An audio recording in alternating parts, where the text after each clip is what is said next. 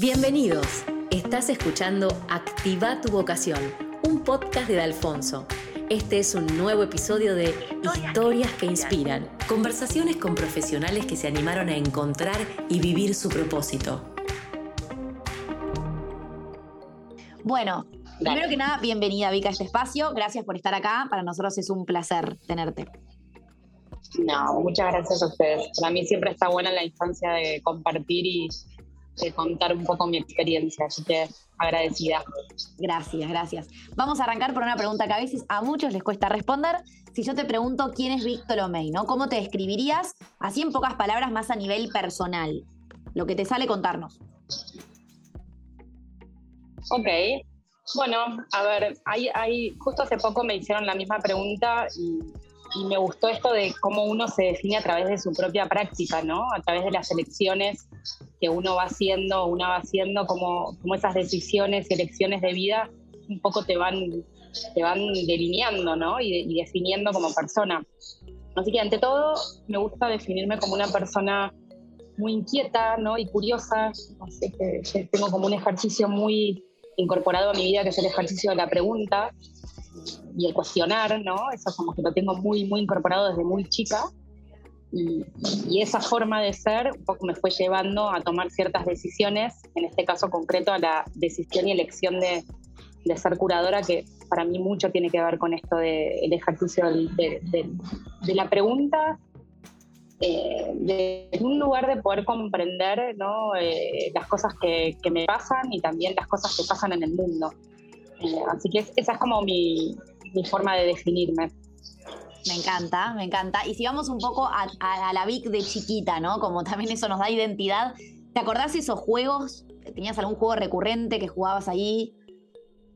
¿Que recuerdes? Em, sí, mi, infancia fue muy de una infancia al aire libre, ¿no? De estar más afuera y en contacto con, con, con la naturaleza y con el juego eh, más afuera de casa. Tuve la suerte de vivir en una casa con jardín y de poder estar mucho eh, en contacto con la naturaleza. Y siempre me gustaron los juegos más manuales, ¿no? Tal vez no me gustaba mucho esto de las muñecas y eso, eh, o de los muñecos y los juegos así como de personajes sino que me gustaba más el juego más lúdico de, no sé, las maderitas, los bloques, el dibujo también. Había algo como de la expresión ahí a través de juegos no tan delineados en formas específicas que me gustaba mucho. Eh, yo de chica me acuerdo que cuando pensaba en qué me, qué me gustaría ser o qué me gustaría hacer, me gustaba mucho la arqueología. Eh, no sé, debo haber llegado allí a través de probablemente algún cuento que me contaron o alguna peli que vi. Y me fascinaba la arqueología, me parecía un mundo muy interesante esto de, estar ahí en la naturaleza, eh, explorando, excavando y ensuciándote un poco con tierra y, esta, ilusión de encontrarte con, un resto ¿no? fósil que, que te dé la pauta de cómo había sido la vida en esta tierra en otras épocas me parecía maravilloso. Muy bueno, sos la primera que me, menciona esto, ¿eh? Así está buenísimo. Siempre viste el típico bombero, médico, así que está bueno y tiene relación con lo que haces también. sí, eh, sin duda. Como llegar a la esencia, ¿no? Eso, hay algo de, bueno, mi, mi, profesión tiene mucho de descubrir. Entonces creo que hay puntos en común y de descubrir y también de, de a partir de esos hallazgos escribir un poco la historia, ¿no? La, propia historia del artista, la propia historia de la obra, o, quien sea con quien esté trabajando, porque mi práctica no solamente está asociada únicamente a lo, al territorio artístico, ¿no? Pues trabajo en otros, en otros, en otros territorios también. Tal cual, como de dar más contexto, ¿no? También está bueno. exactamente. Sí, por eso mencionaba lo de la pregunta, porque hay algo de, de poder entender que, me, que a mí me, me, moviliza, ¿no? Me mueve hacia adelante, como de, el descubrir y a la vez tratar de entender. Esas es como, son como mis dos fuerzas. Me encanta, me encanta. Eh, y ahora, Vic, si hablamos un poco del momento de elección de carrera, ¿no? Muchos la pasan bárbaros, otros no tanto. ¿Qué te pasó a vos a los 17 años cuando tuviste que elegir? ¿Cómo viviste ese momento? Bueno, fue la suerte de, mm, de no tener que elegir apresuradamente. Yo a los 18 años me fui a vivir a Madrid y un poco por, eh, por contexto país, en el 2000 mi papá se había ido, eh, se, había ido para allá y iba y venía. Y en un momento yo estaba terminando, bueno, terminando ese ciclo eh, educativo y haciéndome la pregunta de qué quería para mi vida. Y la verdad es que no me veía en ese camino de anotarme en una carrera y hacer todo ese camino ordenado. Hay algo en mis procesos de, también de, no es desorden, pero nunca son de la forma en la que comúnmente deberían ser. Y entonces estaba esta posibilidad de, ir, de irme para, para España y, para mí fue, fue, la verdad que fue una oportunidad muy linda porque me, dio tiempo, me permitió el tiempo de, encontrarme conmigo misma y de, salir ¿no? del circuito de mi, de mi territorio, ¿no? De, mi país, y eso me permitió encontrarme verdaderamente conmigo misma, porque de pronto estaba en otra ciudad, sin amigos, sin amigas, eh, tenía que descubrir justamente esa ciudad y descubrir qué me gustaba de esa ciudad y en dónde ya me sentía más cómoda. Y me pasó que eh, yo tuve una adolescencia muy marcada por, por, una escena cultural más asociada al under, ¿no? Me gustaba mucho la música, me gustaba mucho ir a recitales, ¿no? No tuve una adolescencia de, de boliche, tuve una adolescencia más de recital, más de, ir a ver muestras y tal vez estar compartiendo. Eh, mis planes giraban en torno a algo que, era o la música o el arte o, o la comida también. Y y entonces cuando me fui a ir a Madrid me encontré como que de nuevo eh, me estaba vinculando en un circuito muy parecido, ¿no? Parecido y diferente, pero de repente encontré ese circuito más del under cultural, ¿no? De la música y del teatro también.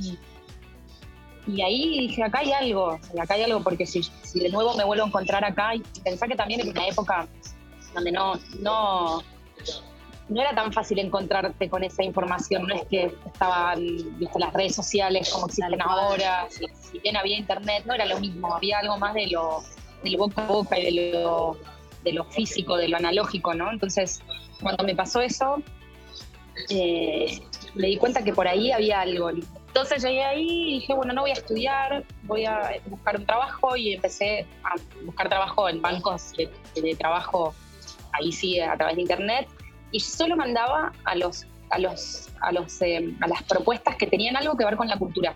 Y me acuerdo que había encontrado un lugar que era como una especie de, escuela de creativos que a la vez tenía como una pequeña agencia que estaba como muy incipiente.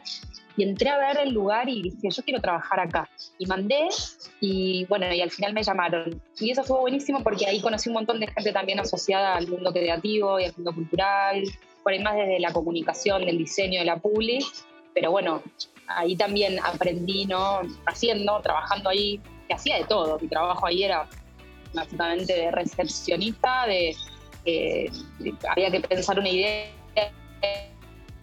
de repente como estaba ideas y de repente me encontré como participando muy activamente en proyectos, ¿no? desde un festival de creatividad iberoamericana que me senté a armarlo. Bueno, no me quiero ir por las ramas, pero me encontré como en el hacer muy cómoda. en, fluías ahí. Más, más bien artísticos. Fluí ahí. Después empecé a estudiar y dije, bueno, ¿por dónde va la mano? También, sin saber bien. Bueno, me anoté, hice un año de un curso de cine, que era una carrera, en realidad era un año de cine, hacías, te enseñaban como las distintas eh, las distintas etapas del proceso de hacer una peli, un corto, y con el, programa cerraba en donde vos hacías tu corto. Y estuvo buenísimo, fue muy lindo, más desde un lugar más de exploración creativa. Y, y después me volví, a los dos años me volví, porque un día me desperté y dije, bueno, me quiero volver. A veces me arrepiento de esa decisión. Pero bueno, se había cumplido un ciclo. Sí. Eh, por algo. Y cuando volví, eh, dije, bueno, voy a, voy a buscarme un trabajo, no quiero estudiar. Y me, me busqué un trabajo en la galería de arte.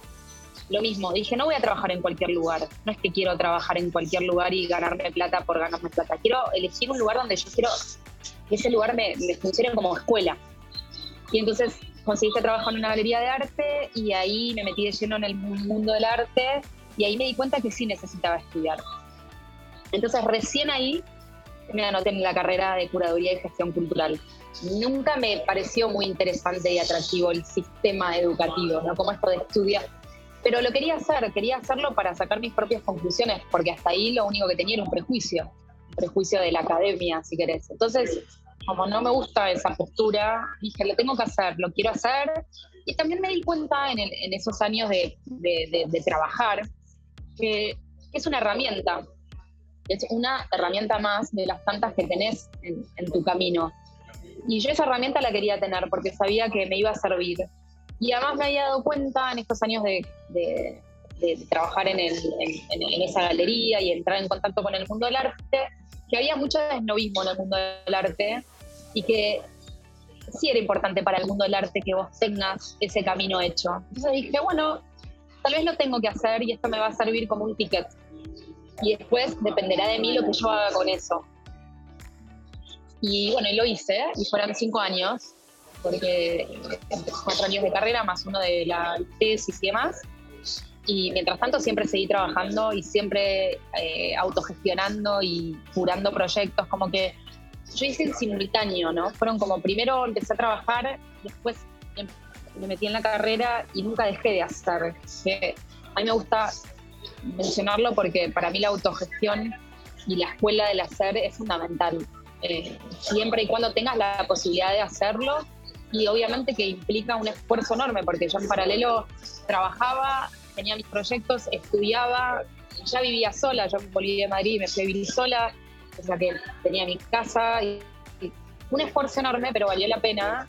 Eh, y, me parece que es muy interesante el poder eh, tener esa instancia de práctica en el hacer.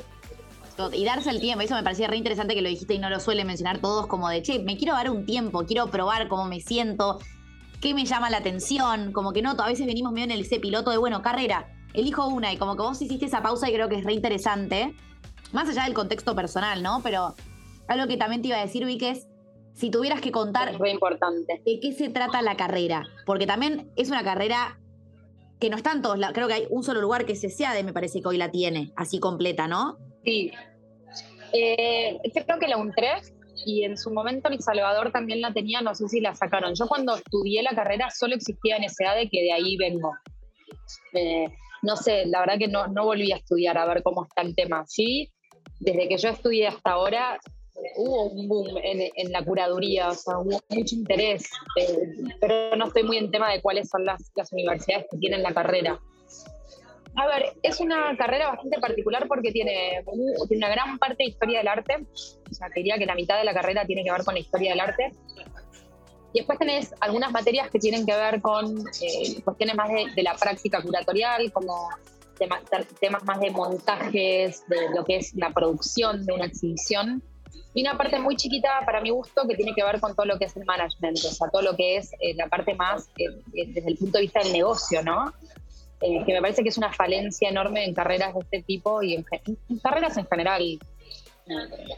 Vos terminás esa carrera de cuatro años y no tenés, no tenés ni idea cómo hacer para sobrevivir en el mercado. es verdad eso a mí lo que me pasa es que como yo ya venía trabajando y ya venía haciendo mis proyectos y buscándome la vida para financiarlos y yendo a buscar plata y tocando puertas a marcas, que lo aprendí un poco en el hacer.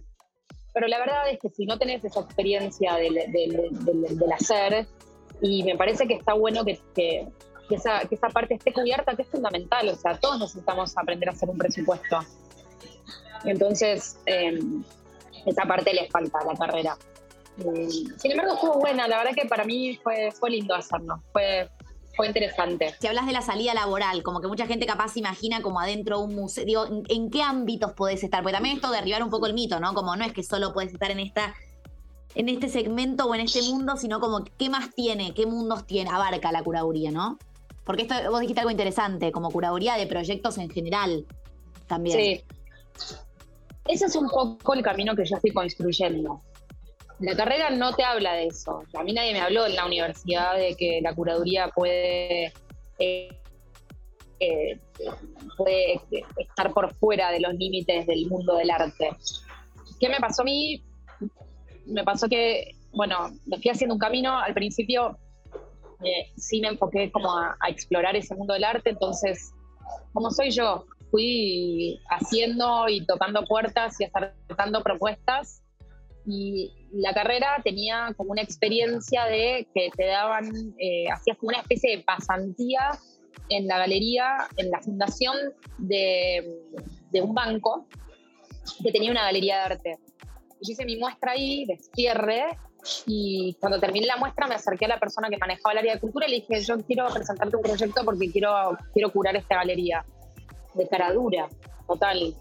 Y me dijo, bueno, preséntamelo. Y le presenté un proyecto y me dijo, hacelo. Me contrataron para hacerlo. Entonces, durante un año desarmé toda la curaduría de la galería. Al año siguiente me renovaron el contrato y así estuve cuatro años con esa fundación, curando ese espacio. Em, y después, em, después de eso también eh, empecé a trabajar en un museo, como en la parte más de, de planificación estratégica de ese museo, de cara dura también fui a voltear puertas y me di cuenta que quería aprender cómo era trabajar en un museo.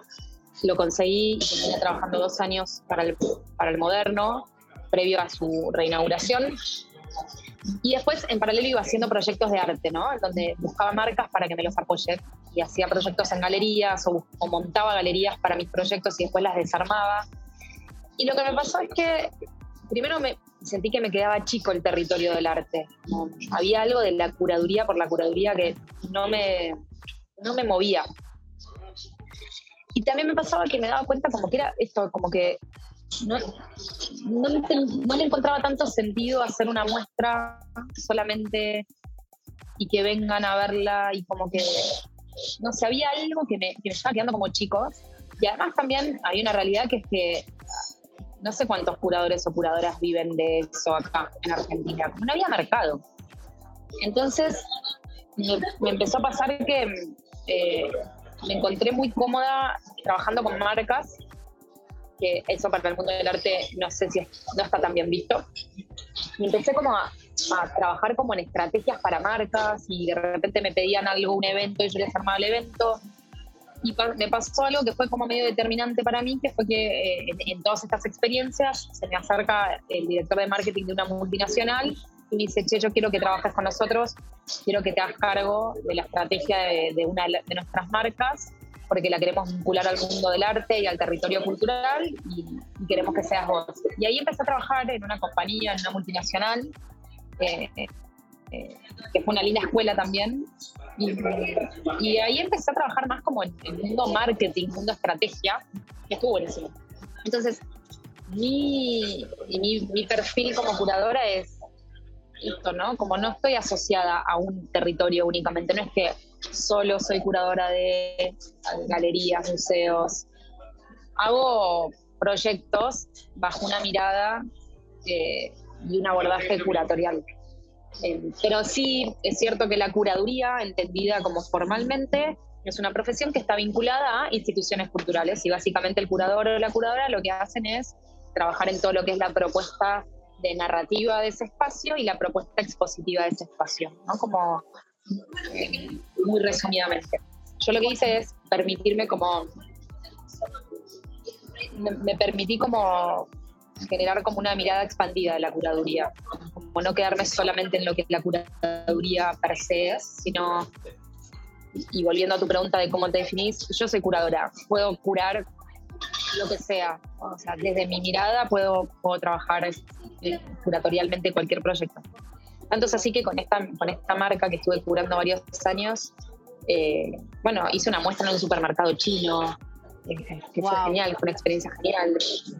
Hice muestras en, distintos lugares, ¿no? Como que no, me, no, no, quiero estar anclada en un lugar físico eh, me gusta eso de, nada, de permitirme expandir y cuestionar un poco esos límites y hacerlos un poquito más redondos.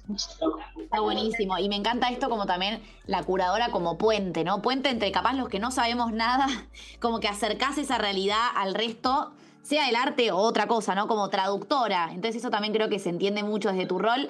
Sí. ¿Y te acordás más o menos el perfil que tenían tus compañeros que cursaron con vos? Como para también delinear un perfil, si bien cada uno tiene su esencia, digo, ¿qué habilidades tiene que tener una curadora o un curador, si tuvieras que decir?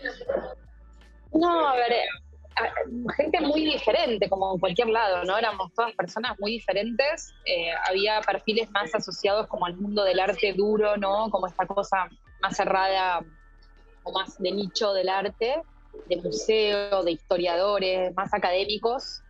Eh, había perfiles eh, que, por ahí venían más del mundo como más como empresarial, más business, que, que les gustaba el arte y que de pronto querían darse como este, permitirse este espacio de estudiar una carrera porque, porque les gusta más desde un hobby. Eh, y después yo creo que hay, hay, mucho de comunicación ¿no? en la curaduría, de cómo somos de alguna forma, esto que decías vos del, ser puente, el ser puente implica eh, habilidades de, de, expresión, de comunicación. Entonces hay mucho de eso, personas que salieron que yo, que están trabajando en, esos roles, ¿no? Más de o, escribiendo en prensa o en medios o, en grupos de trabajo eh, definiendo estrategias de comunicación. ¿Y cómo llegaste a.? no, eh, perdón, abrí un cuarto perfil que es más el, que, se acerca a la carrera por un interés más del mercado, ¿no? Desde el mercado del arte, de querer dedicarse a vender. Ok, perfecto, claro. También. Está bueno. Y te, pasa, por ejemplo, esto, ¿cómo, ¿cómo llegaste a crear después viralizarte, ¿no? Como una de las fundadoras, digo, ¿qué es y cómo llegaste a ese resultado, a ese gran proyecto también? Bueno, después de esos años de recorrer ese, ¿viste? pasé por un montón de lugares, desde, la fundación del banco, el museo, galerías, eh, hice todo ese caminito para entender y conocer el mundo del arte me encontré con un montón de problemáticas dentro de ese mundo del arte, ¿no? Como, con problemas para todos lados, pero principalmente muchos problemas y dificultades y barreras para, para los y las artistas. Y, me encontré con un mundo del arte que no sé si me gustó tanto, en términos como de back, ¿no? de, de, lo que pasa atrás. Eh, me di cuenta que, que, estaba como un poco idealizado ese mundo del arte y que tenía muchas barreras de entrada, ¿no? tanto para artistas que quieren llegar a algún lado y no llegan, y lo pongo entre comillas, al llegar, y tanto para la gente que no que quiere simplemente conocer y no accede porque siente que va a haber un prejuicio, porque sienten que no saben. Entonces esa cosa como del, arte asociado al conocimiento, ¿no? Que no me gustaba mucho. Y, entonces venía como con esta idea de, generar un proyecto un espacio para dar lugar a, quienes no tienen ese lugar en ese mundo del arte, ¿no? Y, y, volviendo al ejercicio de cuestionar, a cuestionar un poco ese mundo del arte, pero no desde un lugar destructivo, al contrario, sino desde un lugar de decir, che, esto, esto está pasando, este mundo existe, pero está bueno que vean que también hay otros mundos del arte. Y yo que vengo de la autogestión y esto de buscarme la vida como curadora, ¿no? Y de salir a buscar marcas que financien mis proyectos y de ir haciéndome ese camino para poder eh, seguir creciendo en lo mío, realmente hay, otros, hay otras posibilidades, ¿no? Y aparte, con la, con, la aparición de, Internet y concretamente de las redes sociales, se abrió un universo de muchas posibilidades. Pero ¿qué pasa? Hay unas falencias tan grandes en términos educativos que también por ahí hay artistas que estudian cinco años la carrera y salen y no saben comunicar, no saben hacer un presupuesto, entonces, tenía muchas ganas de armar un proyecto que hable de esto. Y Tammy Selwood, que es, ella es productora cultural y, estaba también más vinculada al mundo cultural, eh, un día me llama y me dice, yo no me aguanto más, no quiero trabajar más con un banco, quiero, tiene una agencia, quiero hacer cosas que me hagan feliz. Además, su marido es artista, entonces lo vi muy de cerca. Y yo siempre admiré mucho su mirada y me dice, quiero hacer algo, juntémonos. Digo, yo estoy en la misma. Juntémonos, tomamos un café. Nos juntamos, tomamos un café y empezamos a escribir ideas. En ese momento también se había sumado Cata Greloni, que yo no la conocía, eh, más del mundo del periodismo, y empezamos a, a escribir y a, a trabajar en esto. Viene la pandemia y lo hicimos sin ningún plan. Sacamos una campaña para apoyar artistas porque entendíamos que con la pandemia no iban a poder producir, no podían ir a sus talleres, no podían conseguir materiales. Hicimos una acción, una campaña de, solidaria, ¿no? De apoyemos a los artistas que están en una emergencia y hicimos una alianza con, con un e-commerce de arte y pusimos a la venta obras, abrimos una convocatoria y pusimos a la venta obras de artistas a un precio fijo y nosotras no teníamos ni comisión ni nada, era simplemente ser puentes. Y fue un éxito. Se vendió súper bien en dos meses, fueron menos de dos meses, fueron menos, ponerle un mes y tres semanas. Ahora ya ni me acuerdo el número, pero creo que habían sido, no sé, un millón y medio de pesos en venta de obras de arte en wow. abril y mayo. Abril y mayo, o sea, en plena pandemia. Y ahí fue, eso fue una, un motor enorme. Ahí nos miramos y dijimos, va por acá. Claro. Tenemos que poner a disposición nuestros, nuestros saberes, nuestros aprendizajes de este tiempo y empezar a crear un espacio para que, para que modificar un poco esta realidad dura que se vive en el arte. Y así lo creamos. Hoy, hoy somos Tami y yo llevando el proyecto adelante. Y, y bueno, también hubo mucho aprendizaje porque en su momento queríamos llevarlo por un lado y después nos dimos cuenta que no. En paralelo todas tenemos, la, eh, Tami y yo tenemos un millón de proyectos en simultáneo porque trabajamos básicamente para vivir. Eh, por suerte haciendo lo que nos gusta, pero digo, a veces hay que priorizar esos trabajos que sí dejan dinero Claro. y viralizar no es el caso, al contrario, nosotras, o sea, si bien nos apoyó mecenazgo y todo, es, es es- dedicamos mucho tiempo, estamos en vías de, con- de convertirlo en una ONG. Eh, pero bueno, esos son proyectos que, que también son, son muy gratificantes y que llegan en un momento de, después de recorrer ese camino y de aprender un montón de cuestiones, como una etapa nueva para seguir aprendiendo y, y nada, experimentando. Y ahí, perdón, Vic, hoy- te pasa que artistas se acerca, que babás antes te pasaba a vos de ser la que buscaba a los artistas para las, para las muestras. digo, hoy te pasa que artistas se vinculan con lo que vos haces y te tocan la puerta. Como que también estás del otro Sí. lado. Sí, sí, sí, eso es muy lindo. Pasa todo, todo el tiempo, ¿no?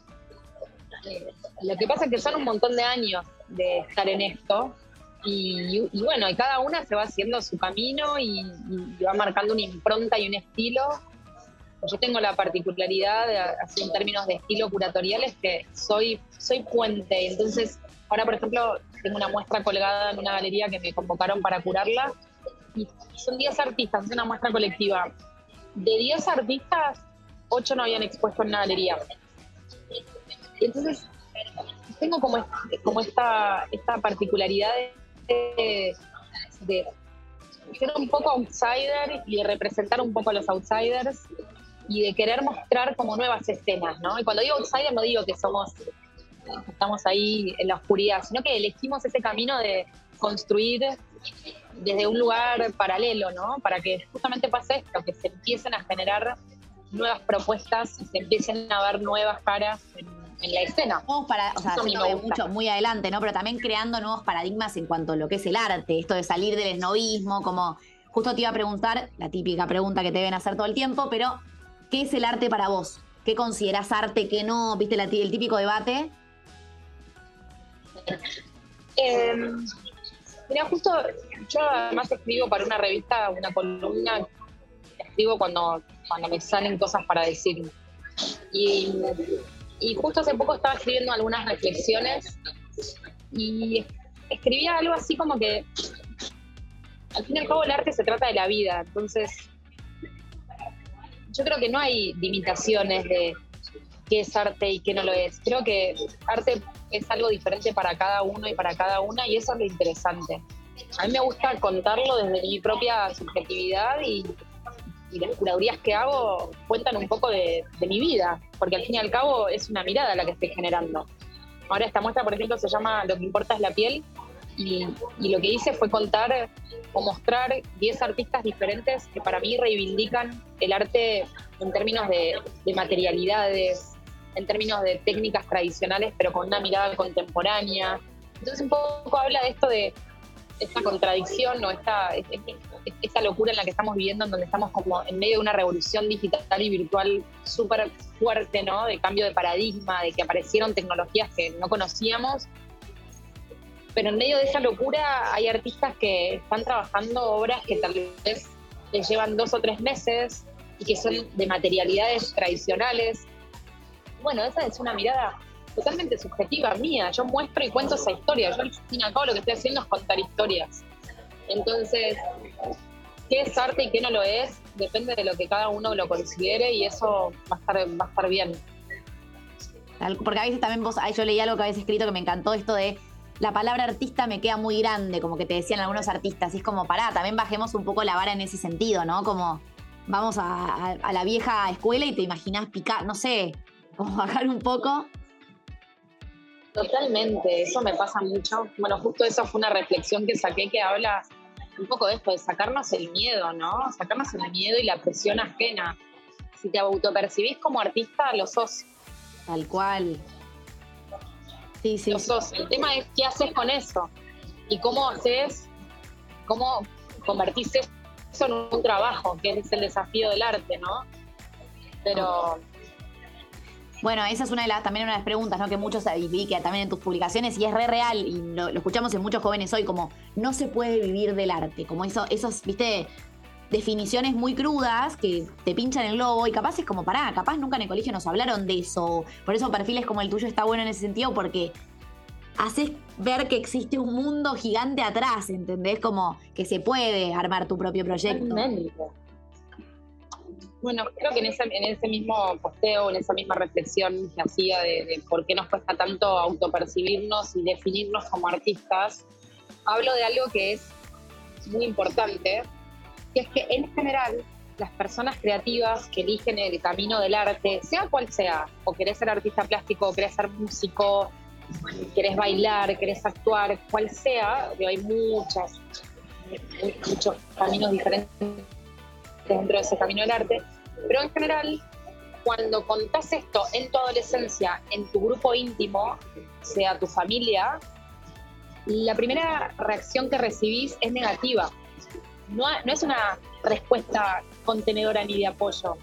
Entonces, ya ahí hay algo que nos marca fuertísimo, que es que estás tomando una decisión que va en contra de lo que la gente que te quiere y tu familia, quienes deberían aprobarte, porque también estamos buscando aprobación todo el tiempo, y no la tenés. Y eso te marca de por vida. Y entonces ya hay como un seteo mental que hay que desactivar, que es el de la, falta de confianza de otros en vos. Que por qué lo estás buscando, ¿no? Lo que tenés que tratar de hacer es confiar en tu propio en tu propia en tu propia intuición, en tu propia búsqueda, en tus propias decisiones. Y, eso es algo que las artistas y los artistas tienen que aprender a desaprender, ¿no? La falta de apoyo no viene de afuera, viene de adentro. Si ese es tu camino y así está, ese, es tu llamado interior, que es muy fuerte, o sea, cuando, cuando elegís ir por ahí, elegís ir por ahí porque realmente te lo pide el cuerpo. Eh, tenés que hacerle caso a eso y saber que va a ser un camino de muchas barreras, pero es el único que te va a hacer feliz. Y después trabajar. O sea. Mandarse. Pero bueno, ese, ese, tipo de frases de el arte no es un trabajo, te vas a morir de hambre, va a ser muy difícil. Bueno, la vida es, es así, es aprendizaje y es hacerte tu propio camino. Ya lo que también te iba a preguntar es, se habla mucho de gestión cultural, ¿no? Que todos lo repetimos, ¿no? Pero bueno, ¿Qué nos dirías de eso y qué tendencias ves en Argentina en relación a la gestión cultural? Como que esto lo dijiste un poco, como que hay un boom, dijiste ahora, ¿no? Como todos hablamos de curaduría. ¿Qué es? Sí. En realidad se suele como separar. Eh, por un lado están las curadoras, los curadores, y por otro lado están los gestores. En mi caso yo soy las dos. Y el gestor lo que hace es hacer, gestionar, o sea, hacer que las cosas que sucedan hay como una, un paralelismo o hay una similitud muy grande con, el rol de la del productor o la productora. El gestor se ocupa de que eso que tiene que pasar suceda. Entonces es un rol como muy de la producción.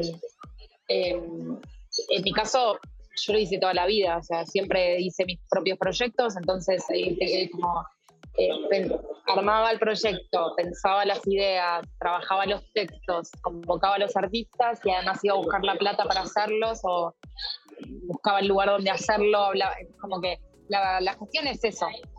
Eh, no sé en términos de tendencias, honestamente, qué es lo que está sucediendo ahí. No, ves, capaz que en Argentina hay, un cierto como esto de los artistas emergentes, esto que también vos hablás, ¿no? Como que ves que quizás está dando más, de parte de las empresas también lo digo, ¿eh? Como más miras a lo artístico o no. Sí, lo que hay es un nivel de talento inmenso en Argentina. Hay, hay un nivel de artistas y hay una cantidad de artistas impresionante. Eh, y eh, el, interés de las marcas en el arte existe desde hace muchísimo, pero, pero bueno, no, dejó de existir, tal vez se profundizó un poco. Eh, y bueno, ahí hace falta aprender un poco de lo que implica la gestión cultural, que yo, desde Viralizar hablamos mucho de que eso es algo que tienen que aprender los artistas también, ¿no? Como no puedes delegar eso, porque es tu propia, es tu propia carrera. Tal cual, sos tu propia marca. Sí, es verdad que hay. Sos tu propia marca tu propia marca, 100%. Y Vic, un poco hablando de esto de los NFTs, ¿cómo impactaron en el mundo del arte? Que también viste que vi que mencionaste sobre eso. Digo, ¿qué le aportó al mundo artístico? Que también debe haber, te pregunto, no, no tengo idea, pero en el debate más artístico, si está bien, si está mal, si aporta de verdad al arte o no, como... El NFT es, es, simplemente un título de propiedad, es un archivo, eh, es, una, es una herramienta, es una tecnología que se puede aplicar a cualquier otra cosa. Lo que pasa que muy astutamente la gente cripto utilizó el arte para masificar esa tecnología. A través del arte y de, este señor Beatle, el que vendió esta obra 69 millones de dólares, gracias a él no hubo persona que no haya escuchado la, palabra NFT. Eh, entonces, eh, fíjate el poder del arte, ¿no? Como, es utilizado para, para acercar. ¿Qué veo yo? Veo interesante que hay cuestiones que tienen que ver con cuestiones más como de cambios de paradigma en términos de, cómo se está usando la tecnología y de las posibilidades de la tecnología que me parecen interesantes.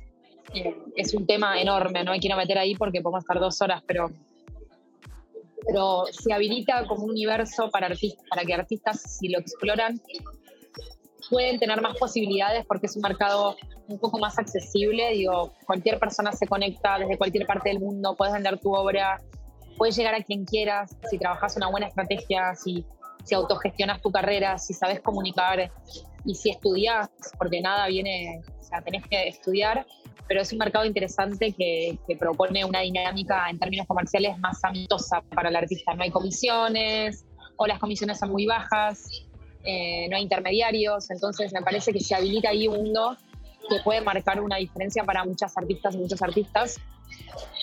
Eh, y después me parece que lo que está bueno es, bueno, yo soy embajadora de un, de un distrito, de un museo en un metaverso. Y me llamaron por, por esto, porque me empecé a meter y a explorar, me hice un avatar y me metí empecé a explorar. Y, y, empecé a hablar del tema, ¿no? Como, che, ¿qué está pasando acá? ¿Qué, ¿cómo, van a ser estas experiencias culturales? Empecé a preguntarme y empecé a escribir y me, convocaron como embajadora, soy la embajadora de Argentina de ese metaverso. Y la verdad que está interesante, ahora justo tengo una muestra, estoy curando una muestra ahí. Y me parece que está buenísimo vivir nuevas experiencias y que eso no significa que porque haya una nueva experiencia van a desaparecer las anteriores. Claro, no es uno, uno versus otra, tal cual. Exacto. Eso el mundo del arte, el mundo del arte tradicional siempre se construyó bajo esta idea de los que están adentro y los que están afuera. Y eso es algo que yo quiero romper. Por eso yo te digo lo de la mirada expandida de la curaduría. Yo, yo puedo estar en cualquier lugar. A mí no, no me hace mejor o peor. Al contrario, me hace simplemente. No, no, perdón. Me hace mejor. Sí, porque, hace tu perfil, mucho más. Exactamente. Y mi, vida, mi humanidad. Y hablando. Decime. No, decime, decime. No, que eso que, bueno, ¿qué te está pasando con, con esta nueva Vic metida en este mundo? Digo, estás aprendiendo un montón, me imagino. Eh, y quizás te hace cambiar algunas, algunos paradigmas para tus otros trabajos o proyectos, ¿o no? Con eso que captás de ese nuevo mundo también. Sí, sí. Lo que me pasó es que, eh, en términos como concretamente de la, de la curaduría y la práctica, es que a mí se me suma una herramienta más, que es la tecnológica, la digital, la virtual entonces empiezo a pensar como mis proyectos artísticos, ¿no? los curatoriales, de otra manera, ¿no? Como cómo aprovechar la, virtualidad, cómo aprovechar la tecnología para que para generar una experiencia. Siempre hay, como hay frases ¿no? en el mundo cripto eh, y una de ellas es, porque el mundo cripto tiene como muchos paralelismos con, con el mundo religioso, hay como, son creyentes y hablan como en planos muy de, eso, como de casi de fanatismos. No sé si eso es tan bueno. Eh, y hay una frase que es que el, que el metaverso es el, es el lugar para la imaginación. Y es cierto, porque lo que tienes es que vos no tenés limitaciones, vos podés armar una muestra y podés decir, bueno, yo quiero que ahora de acá aparezca flotando una pared y puede aparecer flotando una pared. Claro. Eh, o, entonces, eh, hay como, en términos de cómo recorres ese espacio de una manera virtual, es totalmente diferente. Eh, y ese ejercicio, ¿no? De pensar una muestra en un espacio virtual y, y te, te expande, se te abren circuitos neuronales. Eso está bueno. Muy bueno, es verdad, eso no lo había visto así. Y Vic, hablando un poco de la vocación puntualmente, ¿no? Que claramente es una persona que contagia eso, digo, ¿qué es vocación para vos? ¿O qué tienen las personas que se conectaron y tuvieron la suerte de conectarse con esa vocación? A mí me gusta pensar como en una mirada integrada, ¿no? Hace poco, bueno, el año pasado dimos un, estuve trabajando en un curso que sacamos con Viralizarte, es un curso de autogestión, da la pauta a, si quieres iniciarte en el mundo del arte, te damos algunos primeros pasos como para cómo hacerlo. Y ese curso arranca con un módulo que es autoconocimiento, que para mí es como algo muy importante a la hora de tomar decisiones, ¿no?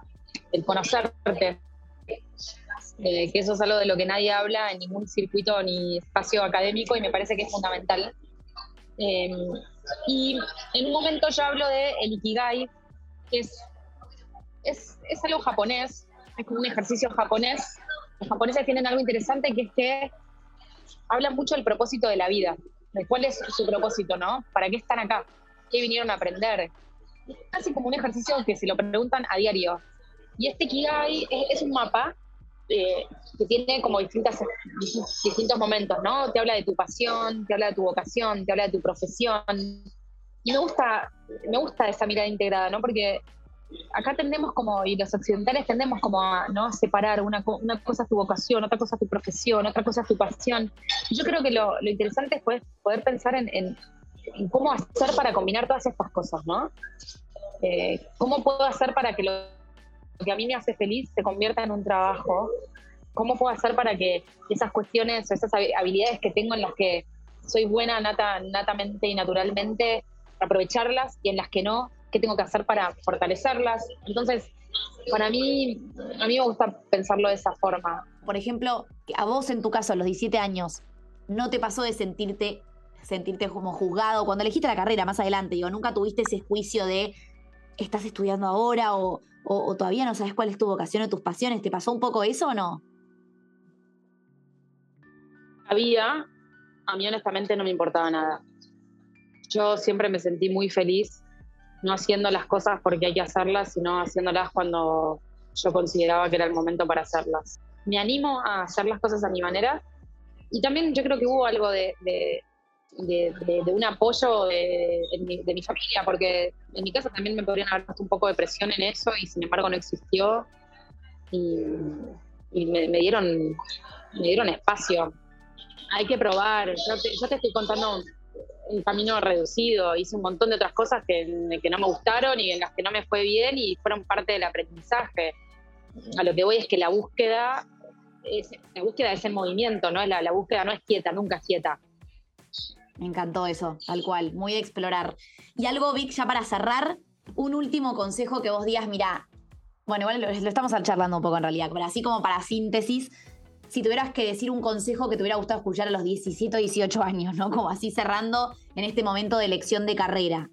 Yo creo que el mejor consejo que puedo dar es el no consejo, ¿no? Como escucharse a una. O sea, no, yo no, no le puedo decir a nadie cómo tomar esas decisiones pero sí me parece que está bueno escucharse y, permitirse ese espacio de, conectar con una misma y decir que, por dónde voy, qué me gusta. Yo no sabía si me iba a gustar trabajar en una galería, no sabía si me iba a gustar el mundo del arte, no sabía si me iba a gustar la curaduría, pero fui siguiendo un instinto, me fui escuchando, va por acá, ¿viste? Mm. esto que te decía, me fui a ir a otro país y en este otro país me encontré, bueno, escuché, estuve atenta, no me, no me perdí en la boludez de fui escuchando y fui buscándome por ese camino y eso me parece que es la clave para poder estar mejor. es estar con una misma, conectada, escucharse y defenderse también, ¿no? Quiero esto. Quiero esto, voy por acá. Sí, determinación, tal cual. Bueno, Vic, no te voy a taladrar más, ya nos diste un montón de tu tiempo, debes tener un montón de, proyectos y cosas que hacer. Ya es un montón para nosotros haber escuchado como tu testimonio, tu sabiduría siendo tan joven, todo lo que ya creaste y, todo esto como ruptura de paradigmas que estás haciendo, que creo que empezó hace mucho tiempo y eso creo que está bueno ya desde la elección de la carrera, ¿no? Eh, y creo que es algo re lindo a transmitir. Eh, y esto de que, bueno, te lo vuelvo a repetir, pero el, darte el espacio, escucharte, qué importante. Eh, y se nota que es una persona como muy convencida y muy fiel así, a sí misma. Eh, y eso también está buenísimo, me parece, como lo transmitís. Así que te agradezco un montón, para nosotros es súper valioso. No teníamos ningún testimonio así, así que es clave. Bueno, ojalá que sirva, ojalá que sirva y gracias, para mí está buenísimo. Esto fue Activa tu vocación. Si te gustó este episodio, suscríbete al podcast para recibir notificaciones cada vez que subamos otros. También podés encontrarnos en Instagram y LinkedIn como arroba centro de Alfonso. Todos tenemos una vocación por descubrir. Animate a vivir una vida con sentido. Te esperamos en el próximo episodio.